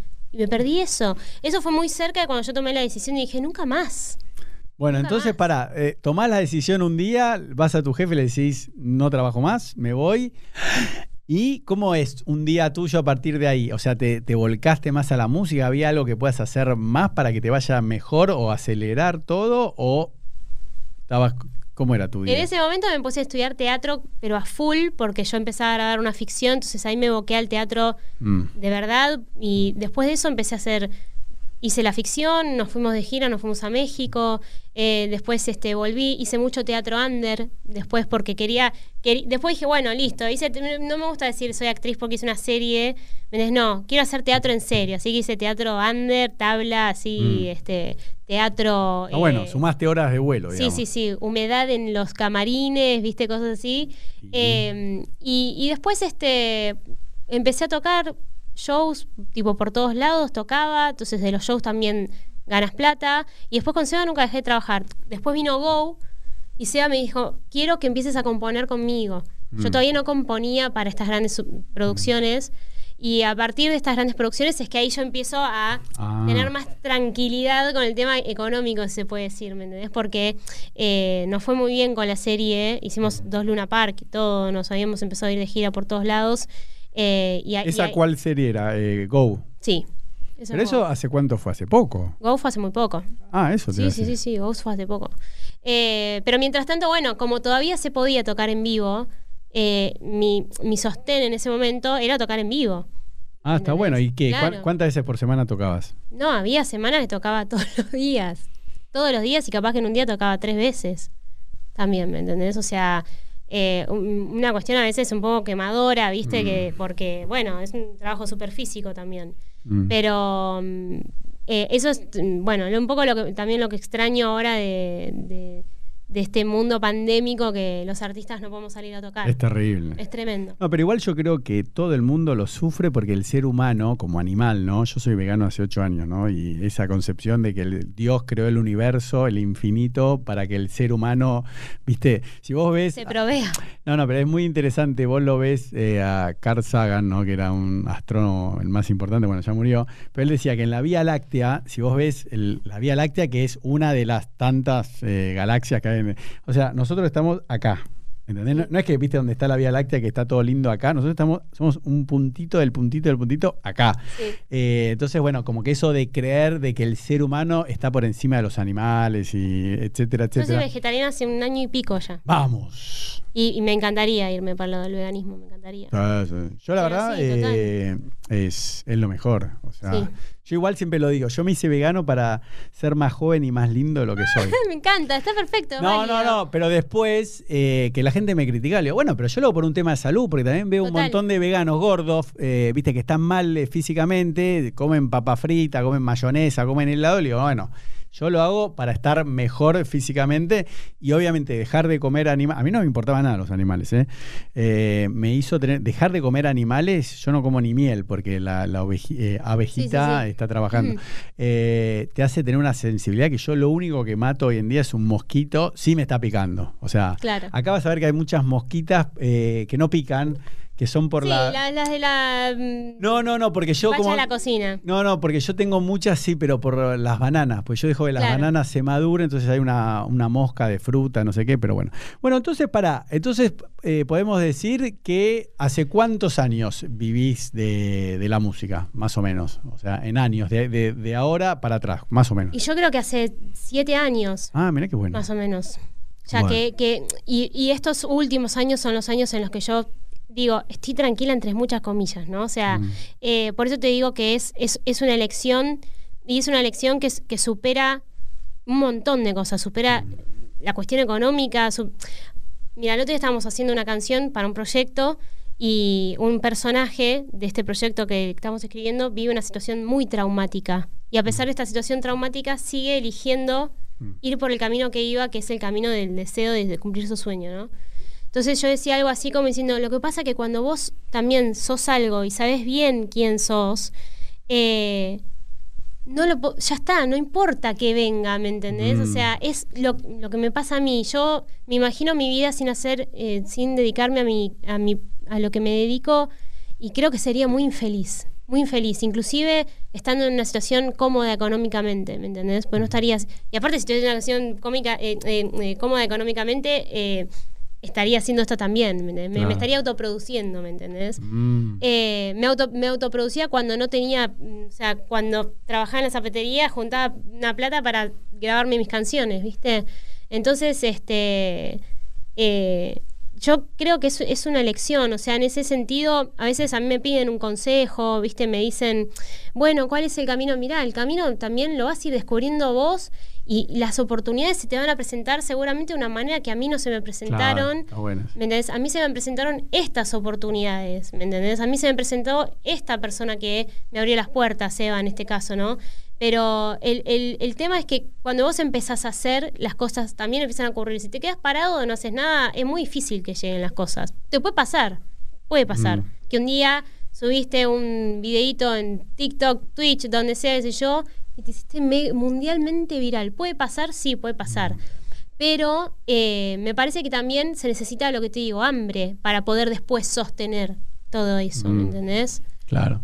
No, por eso eh, tu historia de transformación para mí es justamente eso lo, que vos decís, que es el leitmotiv de mi podcast, que es entender cómo una persona puede eh, vivir, que su sustento provenga de lo que ama y que creo que eso es lo que en definitiva admira la gente de vos, que dice, ay, a mí me gustaría poder dedicarme a lo que amo. Que también yo a veces digo, esta charla puede inspirar a una persona que no sé, quiere ser contador y no, se anima a ser contador, ¿eh? Y porque, porque él cree que tiene que trabajar, no sé, en el taller del papá o porque le dijeron que cada uno, pero yo digo, en definitiva, tenemos que ver qué es lo que a nosotros nos gusta, ¿entendés? Porque la vida es una y es nuestra y no le pertenece ni a tu papá, ni a tu mamá, ni a tu novio, ni a tu hermano, ni a tu tío, ni a tu manager. Así que, escúchame, para, viste, nos pusimos muy así eh, cursis. Me encanta. Pero a mí me encanta. Escúchame, vamos a hablar de otra faceta tuya, que eso lo tengo anotado para no olvidarme. Vos hiciste un un papel de mala descubrí, pues yo te voy a contar, hace tres semanas tenía que venir eh, Bautista de Pascual, ¿se llama? De, uh, eh, sí, sí. De Pascuale. Sí, sí, de Pascuale. Sí, sí, sí. Que bueno, me encanta su historia, todo. Sí, es lo más. Eh, mando un beso, lo quiero mucho. Y bueno, no pudo venir por todo el, tema este de la pandemia porque se cambiaron los horarios, las restricciones, él está trabajando lamentablemente no de la música ahora. Y yo, viste, me, me digo, ¿cómo? Bueno, bueno, pero eso después te lo cuento yo me quedé impactado, ¿viste? Le digo, ¿cómo estás haciendo eso? Le digo, bueno, eh, me dice, no, no estoy trabajando, no puedo ir, no puedo ir. Le digo, y de noche no puede, porque cuando no trabaja, eh, ahora al momento que estamos grabando esto en mayo, hay una restricción que después de las 8 de la noche no se puede viajar, que era el único momento que puede.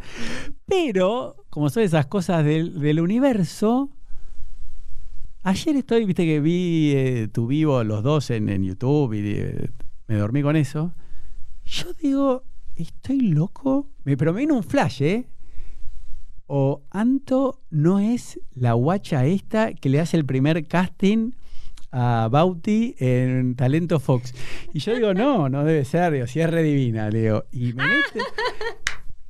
Vos estabas haciendo ahí un personaje de mala que le decís, eh, a ver, eh, un poquito más. Yo yo cuando no sabía que eras vos, digo, si tuviese una espada le corto la cabeza, digo. Eh, qué divertido, ¿no? Porque nada que ver con vos, ¿no? Estabas re mala, parecías una mala de una película de Disney. Lo que pasa que en la tele, después yo me veía y digo, pero pará, editaron todo así, viste, parezco una maldita. Mm. Y sí, sí, fui, fui vocal coach en varios programas. Este, no, pero en ese casting eras mala, mala. En ese casting, aparte hay que ver porque qué, cómo me había vestido ese día, porque había días que parecía más que otros, no, no, el plano era recorto como ahora y se te veía la cara, un micrófono, estos Shure, ¿viste? Los redonditos. Los, Estábamos en Estudio Santito. Claro, y vos ahí tipo... Eh, bueno, a ver, cantó un poquito soltándote más. Eh, no sé qué. Bueno, pero tenía la productora acá, viste, que me decía, decile esto decile tal. Y bueno, yo estaba ahí, era la cámara acá y era... Es seria, porque vos siempre estás sonriendo, estabas más seria ese día, cansada. No, no, pero si quiero, tipo, si me cruzas por la calle y yo estoy concentrada con algo... Pero para, ¿cuántos castings hicieron ese día? ¿Tantos chicos pasaron? Ah. No puedo explicar. Porque parecías una profesora de la Universidad Mía de Derecho cuando te toman examen oral, viste que estaban cansados. Yo era Kier con cada kilo, o sea que. Tenía tipo ah, cagando. Pero ¿cuántos chicos pasaban por día para que no sé. A esa instancia igual ya había una preselección que ya iba a entrar al programa, no eran tantos, mm. pero quizás eran en tres días hicimos, no sé, 15, 20 chicos, ¿me entendés? Este, ah, pero no son tantos, yo pensé que no, pero por eso esa era la selección que ya entraba al mm. programa. El casting para seleccionar, tipo, eran, mm. bueno, hemos visto cantantes de todos los lugares de Latinoamérica, de mm. hecho, ¿no? Este, y nada, Bauti lo quiero mucho. Bueno, él, él entró a, a- a- a talento, eh, lo retaba mucho también, porque también, eh, viste, o sea, en ese momento, aparte era más chico, viste, súper canchero. A ver, para, ¿puedes bajar un poquito el, el volumen? Porque igual eh, capta igual el micrófono. Sí, sí, sí. Porque me parece que está haciendo eco. Ok, pará, lo vamos a bajar. Sí, sí, sí, porque igual toma igual. ¿eh? Yo lo probé y. Eh, y sí, a ver, yo, mira, a mí lo que me pasaba era primero que, bueno, estaba dentro de una producción, una superproducción este, televisiva, entonces también había muchas cuestiones que yo tenía que respetar, ¿no? Del Mm. lado de, de lo que era la producción, ¿no? Eh, pero a mí lo que me pasaba era también que yo de alguna manera después cuando los coacheaba, no solamente los coacheaba vocal- vocalmente, sino que trataba de, de hacerles entender que esta profesión es lo mismo que vos si vos hicieras una carrera de médico o de abogado, que es las horas de dedicación que le tenés que dar, o sea, es la vida entera, ¿me entendés? La vida entera. Mm. Y a mí me- me sacaba, viste, si venían a boludear al programa, pues yo digo, ¿qué es lo que están haciendo? Viste, tipo, se están, viste, no, para mí la oportunidad. Pareces era- tan bonita. no, sí, es que, pero para, pero soy re buena, pero, pero esta- pero justamente por ellos, que sabía que de verdad amaban esto, eh, decía, dense cuenta que, o sea, que esto, si de verdad lo quieren, tienen que de verdad estar presentes Mm. acá. O sea, había- aparte, y eso todos los artistas me parece que hemos eh, pecado de eso y algunos siguen pecando. Esta cosa de pensás que porque tenés talento ya está, te mereces todo, ¿me entendés? O listo, ya tenés el mundo ganado. Entonces, por eso yo era también dura en ese sentido. ¿Me entendés? Porque uno con talento, tipo, yo he visto que mucha gente con talento no llega, ¿me entendés? Sí, sí, Entonces- eso me apasiona a mí. ¿Cómo Bueno. puede haber tanta gente talentosa?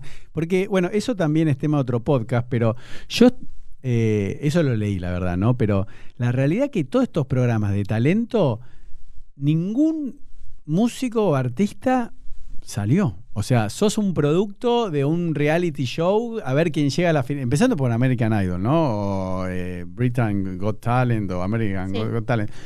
Ninguno, ¿entendés? ¿No? Como que me parece que son dos productos distintos. Y que aparte, justamente, ¿cómo se llama este que. ah, este de One Direction? Eh, Harry Styles. Sí, Harry Styles.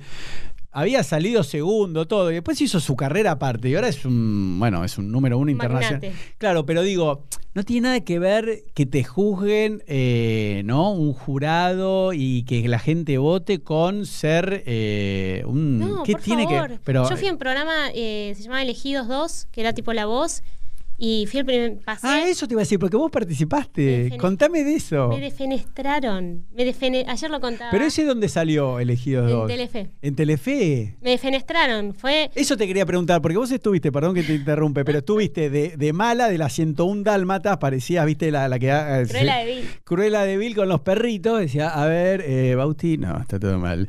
Y, y digo, y esta guacha, a, a vos te la hicieron pagar, porque fue antes, ¿no? Que pasaste por ese programa. no, fue, Ah, fue- eh, después de, está bien, el karma. fue en medio, Bien no, merecido lo tenés por ser mala con No, Bauti. no, no, es que mira, te digo, me parece, yo no sé si no fue, an- porque yo, es así, yo fui vocal coach de un programa llamado eh, Dar la Nota que condu- conducía Guido Casca, Claro. que hicimos mucho tiempo. Mm. Ahí fue donde realmente, creo, por eso también conozco a tantos de los, de los artistas de hoy, porque muchos han pasado por ahí, nos conocemos también de ahí.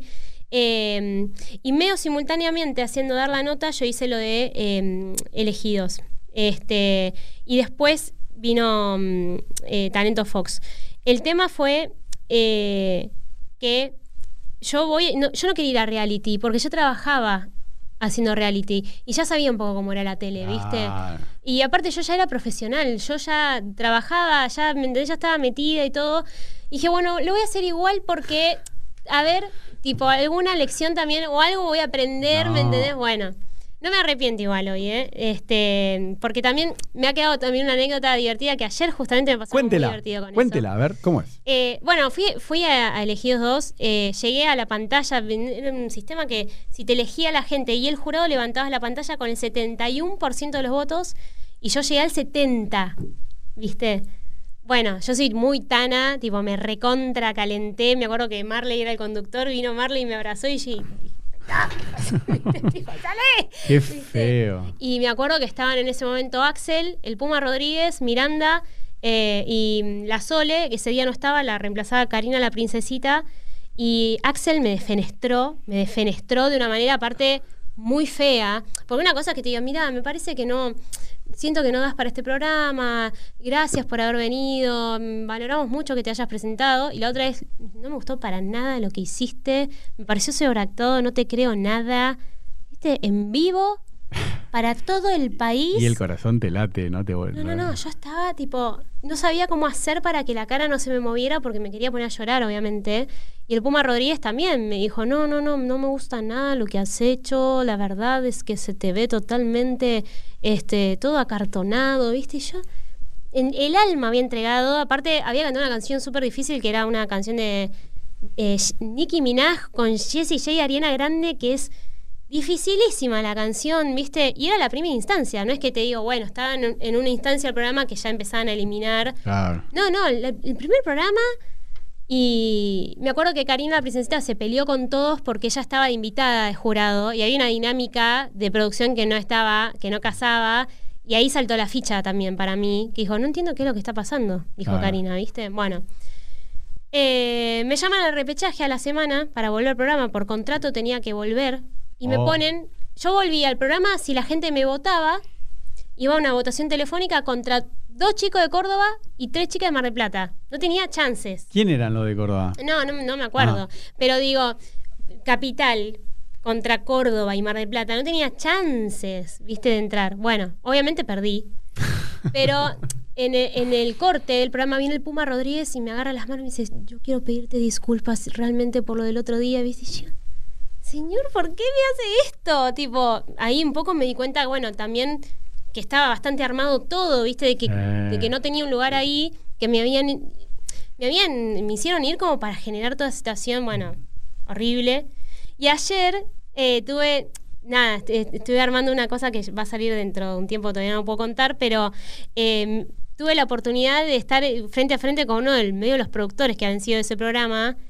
Y, y, estábamos charlando y dice, no, bueno, porque cuando yo hacía elegido, no sé qué, ¿te acordás de elegidos? Me dice, y digo, Obvio que me acuerdo, le dije, ¿viste? Claro, Me dice, ¿por qué? ¿Qué pasó? Él no, se acordaba de mí ahí. ¿No se acordaba? No, no, no, porque él, o sea, eh, tenía que ver con algo de la producción, pero no estaba ah, con el tema de los participantes. Entonces yo digo, contame tu anécdota que yo ahora te voy a contar la mía, ¿viste? Y le conté, y dice, no, no, no, es horrible. A mí me Pero bueno, yo hoy, hoy me río, igual te digo, me aplastó el ego de una manera que ahí, la verdad, que por un lado también lo agradecí, porque a veces, el, el eh, viste, como que vos venís con una cosa de, viste, como yo tengo talento y qué sé yo. Y ese día dije, bueno, no, no, no, no es todo tan así, viste, como que está bueno también a veces eh, saber qué es esto lo que te digo. O sea, es el trabajo, es ser perseverante, ¿me entendés? Y que el talento, tipo, mucha gente tiene, y que eso no te hace mejor que nadie. Mm. ¿Me entendés? Este... igual no estoy de acuerdo que eso te ayude con el ego porque el, el, sí que un público, no sé, a un stand-up comedian no se, no se ría o a un músico no te aplauda. No, no, lo que pasó en el programa fue No, no, pero digo, ¿eh? no, pero lo que te quiero decir, este formato, vamos a decirlo, de que lo hace Tinelli con el bailando, no sé qué, acá es más o menos lo mismo con, con otra cosa. A mí me parece un espanto. Sí, sí, no, no. Y no lleva a nada, porque, por ejemplo, por eso yo quería, por eso también, eh, yo la verdad no sabía de, tu paso por, por, ¿cómo se llama este? El Telefe, por elegido. Pero yo por eso lo, invité a Bauti, porque estoy indignado con esos programas, porque para mí te, agarran como carne, te exprimen, te destrozan, te rompen psicológicamente, te dejan dañados porque es como ir a una guerra, porque eso realmente te afecta eh, la autoestima, te, afecta emocionalmente. No quedan bien los chicos. como fueron a la guerra, viste un chico que fue a la guerra y queda loco, queda con un estrés eh, postraumático, se llama de por vida. Una persona que no estaba en la situación en la que estaba yo y que no estaba plantado como estaba plantado yo, sí, te arruina, totalmente. Es horrible. Mm, o sea, la forma en la que pasó fue espantosa. Mm. A mí me me sirvió porque soy una persona que trata de sacarle como el lado positivo a las cosas, ¿viste? Ah. Pero eh, sí, no, no, fue, en ese momento fue horrible, horrible. Al día siguiente yo me sentía espantoso. Este, y bueno, pero hoy, hoy lo puedo contar, ¿viste? Y, y- y puedo decir, bueno, me pasó esto, ¿viste? Y, y, antes decía, bueno, no, no voy a decir los nombres de quiénes eran jurados, qué sé yo. Está ahí en YouTube para que lo vean. Ah, ¿y eso? ¿Qué, qué relación tuviste? Sí, no, por eso digo, no. No, eh, cae de maduro. Pero digo, con cuando lo veía Bauti, vos también in- interactuabas con. eh, Benjamín. Benjamín de Pascuale. Sí, Benjamín, pero él también usa Bauti, o sea, usa Bautista, Benjamín. Tengo un lío con Bauti porque se, se hace llamar Benjamín, se hace llamar ser. Bauti. No, no, por eso te digo. Eh, pero por eso él es Benja o, Sí. o Bauti. No, no. Benja, Benja. Bueno, con Benja, yo estaba diciendo. No, pero te quería decir, es que con Diego Torres, ¿no? Y Lali Espósito, ¿vos también interactuabas por ser coach de los chicos o lo hacían para las cámaras que Sí, aparecían sí, Lali? interactuábamos con los lo- por eso. Sí, sí, sí, sí. Entonces. Con los jurados. eh, perdón, con los jurados. O Sí. sea, también, sí, ¿no? sí, sí, teníamos mucha interacción. No, el, el programa de Talento Fox fue muy lindo en lo Mm. que era el ambiente Sí. de laburo, se trabajaba muy bien. Sí, eso me gustó porque vi que el jurado le daba feedback Sí. a los chicos. Entonces está bueno, Sí, ¿no? sí, que vienen como a vos, que vio, bueno, voy a decir, el Puma Rodríguez te ve y dice, horrible. No, No, pará, fue- flaco, ¿qué fue- sabes? fue Pará. Este, lo que pasa es que yo creo, vos cuando vos ves ese tipo de programas afuera, viste, por ejemplo, La Voz, Ah. de repente la tenés a Alicia Keys que se, le, se para, se pone de pie y aplaude a los participantes. Acá. Alicia Keys. Sí, ¿Entendés? A mí me encanta Alicia. Y aún- yo la amo. Y eh, aún así sea una devolución donde te dicen, mira, no vas a entrar, siempre es con...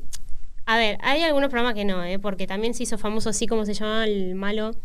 Simon. Cowell. Viste, ha dicho cada cosa también terrible que... Pero bueno. es un personaje, todo lo entendemos. Es que- Igual es que en el momento lo tomás lo que- personal. lo que pasaba en el programa acá, tipo, esto del personaje, ¿viste? Mm. Y que acá, ¿viste? Como que no se terminaba de armar, ¿viste? Y terminaban todos como unos forros, ¿viste? Básicamente. este, Bueno. este, entonces, eh, nada. Bueno, pero perdón, eso pasó con Howard Stern, este famoso que es el número uno de la radio de Estados Unidos, que todos esperaban, el tipo para que, bueno, Gastón lo conoce, pero él llevaba stripper al programa de radio en los 80, le censuraron el programa, hacía un montón de cosas re locas, hablaba de sexo que estaba prohibido, y él cuando va a American eh, Idol, todos esperaban que sea más malo que Simon, eh, que Simon, y él dijo...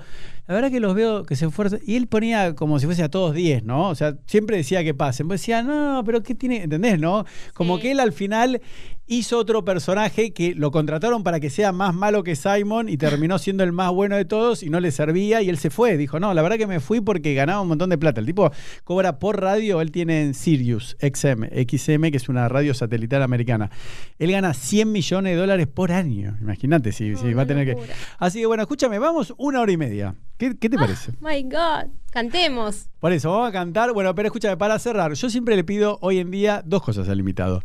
Una, un mensaje final para la gente que quiere ser como vos en el sentido de que su sustento provenga, en este caso, de la música. A ver, igual diste un montón de tips, pero bueno, vamos a hacer un cierre final así, ese bien, bien, viste, motivacional. Pero ahora tengo un nuevo desafío. Yo te voy a invitar en dos años, ¿no? Acá. Ok. Entonces, para que vos entiendas, yo ahora doy el ejemplo porque yo lo hacía y yo no lo, no- no lo transmitía bien. Entonces, si yo me tuviese que dejar un mensaje mirando a mi cámara, vos vas a hacer esa, yo me diría, bueno, Elo, espero que en dos años no seas más abogado y estés dedicado a full a esto, que no sé lo que es, cómo lo voy a hacer, pero si uno confía, hablamos un poquito de eso, se tira la pileta, de alguna manera me va a ver- se me va a abrir la canillita como se te abrió a vos un poquito, ¿no? Porque yo, bueno, por lo menos que gotee un poco, digo. Pero bueno, vos, porque viste, yo en un momento te dije, bueno, imagínate, no, por ejemplo, vos te imaginás, ¿no? Algún día haciendo un Luna Park, o sea, Ya o- hice, ya hice, ya hice. pero sola. No, sola. No, por eso digo, un Luna que, que sea tuyo, Lady Ant, o que sea un Vélez, o que sea un River, o estar, eh, no sé. Eh, yo a mi hija le decía, bueno, eh, querés ser como Ariana Grande, entonces siempre que había gente le hacía cantar el himno americano en inglés a capela. Digo, no, porque si vos vas a cantar ante- ante 60.000 personas en el Super Bowl, bueno, acá ante cinco amigos míos tenés que estar siempre dispuesta a cantar el himno. Una locura mía. Eh, pero igual lo hacía con cariño. Digo, entonces, ¿vos qué te dirías a, a tu cámara mirándote? Yo en dos años te voy a invitar y vos tenés que decir un sueño, algo que vos quieras hacer, que hoy sea algo ¿no?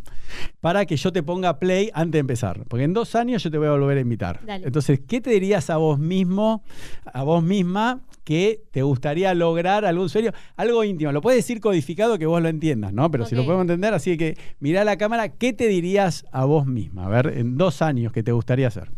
Eh, bueno, Lady, dentro de dos años te quiero componiendo para artistas de talla internacional. Eh, te quiero eh, haciendo música.